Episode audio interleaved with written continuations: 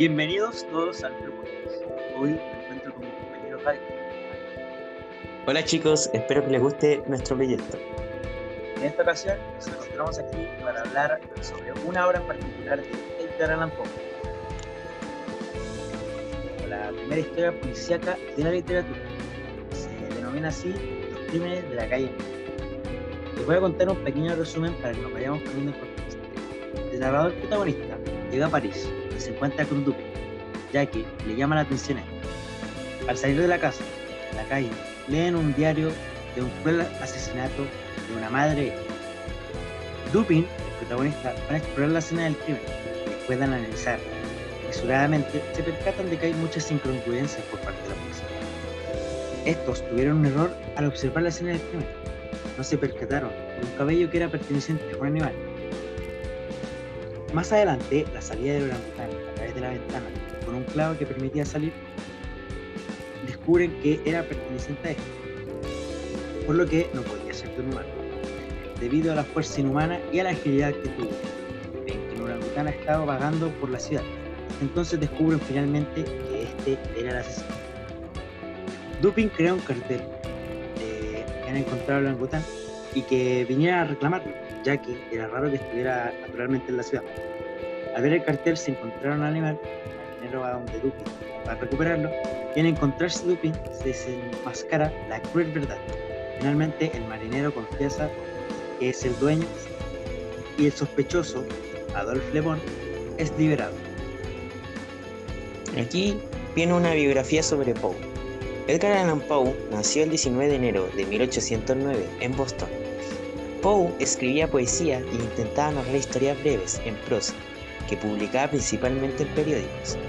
De 1835 a 1837 trabajó como editor del Southern Literary Messenger y adquirió fama de crítico escrito.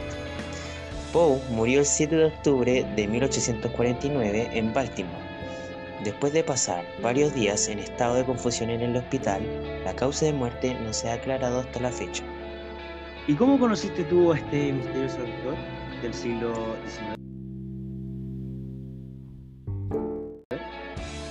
Lo descubrí cuando pasaron en mi colegio la literatura que me pidieron para el colegio leer Corazón del Ator. ¿Y tú cómo lo conociste? Fue de muy pequeño. Eh, recuerdo que curioseando por la casa encontré un texto que recopilaba varios relatos de terror de Edgar y me llamó mucho la atención El gato negro. Desde ese instante, el terror y el misterio es una de mis categorías favoritas. Mira, para crear esta obra, Edgar Allan Poe se inspiró para su relato en un informe periodístico sobre el caso de un asesinato no resuelto. El relato de Poe se publicó en 1841 en la Graham's Magazine de Filadelfia.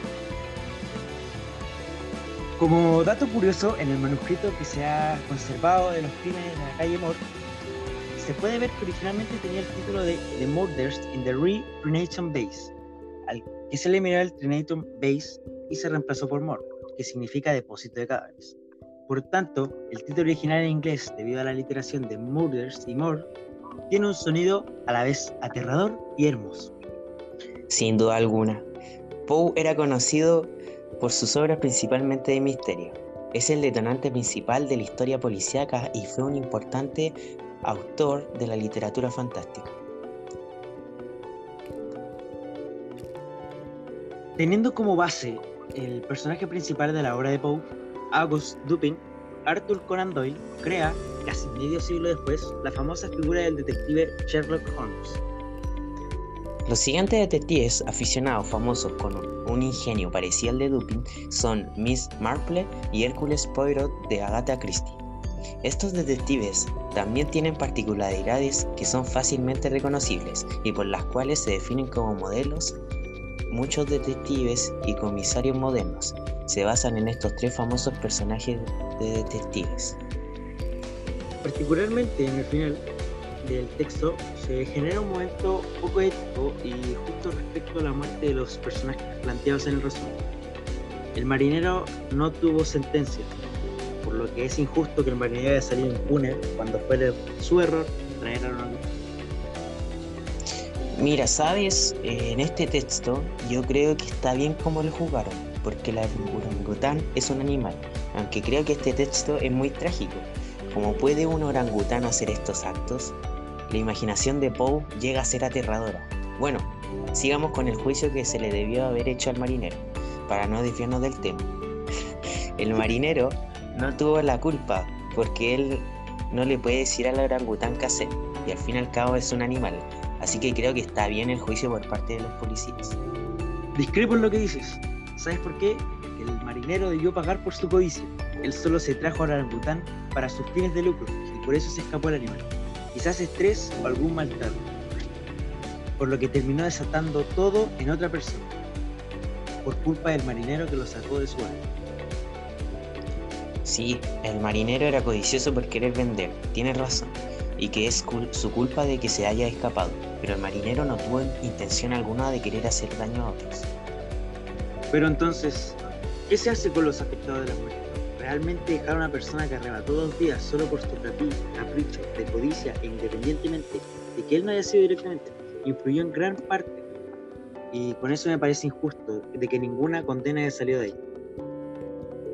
Mira, ¿sabes? Tienes razón, debió ser juzgado al marinero. ¿Cómo se le ocurre traer un animal salvaje y dejar que se escape? La verdad, con tu, con tu conclusión me siento muy... Bueno, sigue tú. ¿Qué tan mal estaban las condenas en ese tiempo? Como detectives a día de hoy, yo creo que se mueren de hambre. Está bien. Querido amigo, tras compartir tu punto de vista, puedo decir que los encargados en juzgar al marinero no le prestaron atención a este, y por eso no le dieron un castigo. Se fijaron más en el animal que de la persona que lo trajo al lugar. Y por lo mismo, encuentro que está mal, ya que, en un caso, tienen que fijarse en todos los elementos que conllevan a generar. Por eso, puedo decir que no están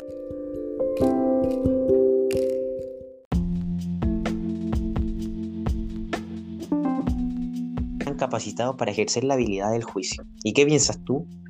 Opino exactamente lo mismo. En ese tiempo en el que estaba basada la obra, no existía ningún tipo de empatía por las personas cercanas. Yo creo que solo se dedicaban a intentar hacer su trabajo, el cual lo hacían mal, claramente. Y si las autoridades de ese contexto hubieran dispuesto el 100% de sus capacidades en investigar correctamente, no habrían necesitado la ayuda de un detective aficionado como, era, como lo era Dupin. Eh, sin embargo, creo que no hay que desprestigiar la inteligencia que tenía él. Dupin sin duda era un adelantado a su época, y con este texto quiso reflejar cómo era el ambiente en su tiempo y cómo los diarios llegaban a conclusiones incompletas con mucha, mucha falta de información. ¿Te pareció correcto el actuar de Dupin al momento de escuchar sobre la no sentencia del marinero? A mí la verdad es que no. Dupin, al ser un aficionado, realmente le importaba más resolver el caso de que las propias víctimas como tal me da la impresión de que le importaba mucho más su prestigio. Las verdaderas víctimas son los afectados por la negligencia de los detectives profesionales. ¿Y a ti, Javier? Bueno, Dupin ya había resuelto este enigmático caso. Los detalles se los quiso dejar a los policías para que desarrollaran sus habilidades como un buen profesor. Lamentablemente, estos no fueron capaces de hacer lo que hizo Dupin, entonces se nota en este texto la gran diferencia entre alguien con su habilidad analítica desarrollada que alguien que todavía no la desarrolla completamente. Y bueno, esta obra nos ayudó a aprender el concepto de justicia, una virtud que debemos tener y que nos lleva a jugar de manera razonable al marinero, incluso hasta cambiando mi idea. Eh, pero, ¿qué es la justicia? Bueno, para el filósofo, para el filósofo ilustrado Immanuel Kant, la justicia de un Estado debe velar por tres principios fundamentales, la libertad de los individuos, la igualdad entre ellos y la independencia de cada miembro de una comunidad. Es por este hecho, al no ser respetada la libertad e igualdad entre los actos y los sentimientos de los familiares de las víctimas, no existe la justicia. Bueno, este libro cumplió con nuestras expectativas y te lo recomendamos a ti, que estás en casa, para que así puedas tú mismo, a través de las virtudes juzgar al marinero por ti mismo.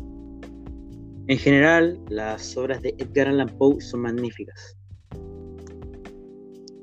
Nos gustó tanto este libro que nos sentimos vacíos después de leerlo. Literal. Es como, es como, es que cómo dejan al marinero libre. El orangután no tenía la culpa del estrés que sufría al ser separado de su familia. Te apoyo. No me gustó la idea de que terminara así. No sabemos qué pasó con los personajes después de... Pero muy recomendado. Entonces, a ti, querido ciudadano promedio, te dejamos la siguiente pregunta. ¿Juzgarías al marinero? ¿De qué manera? Déjalo en los comentarios. Gracias por escuchar este podcast. Igualmente. Gracias.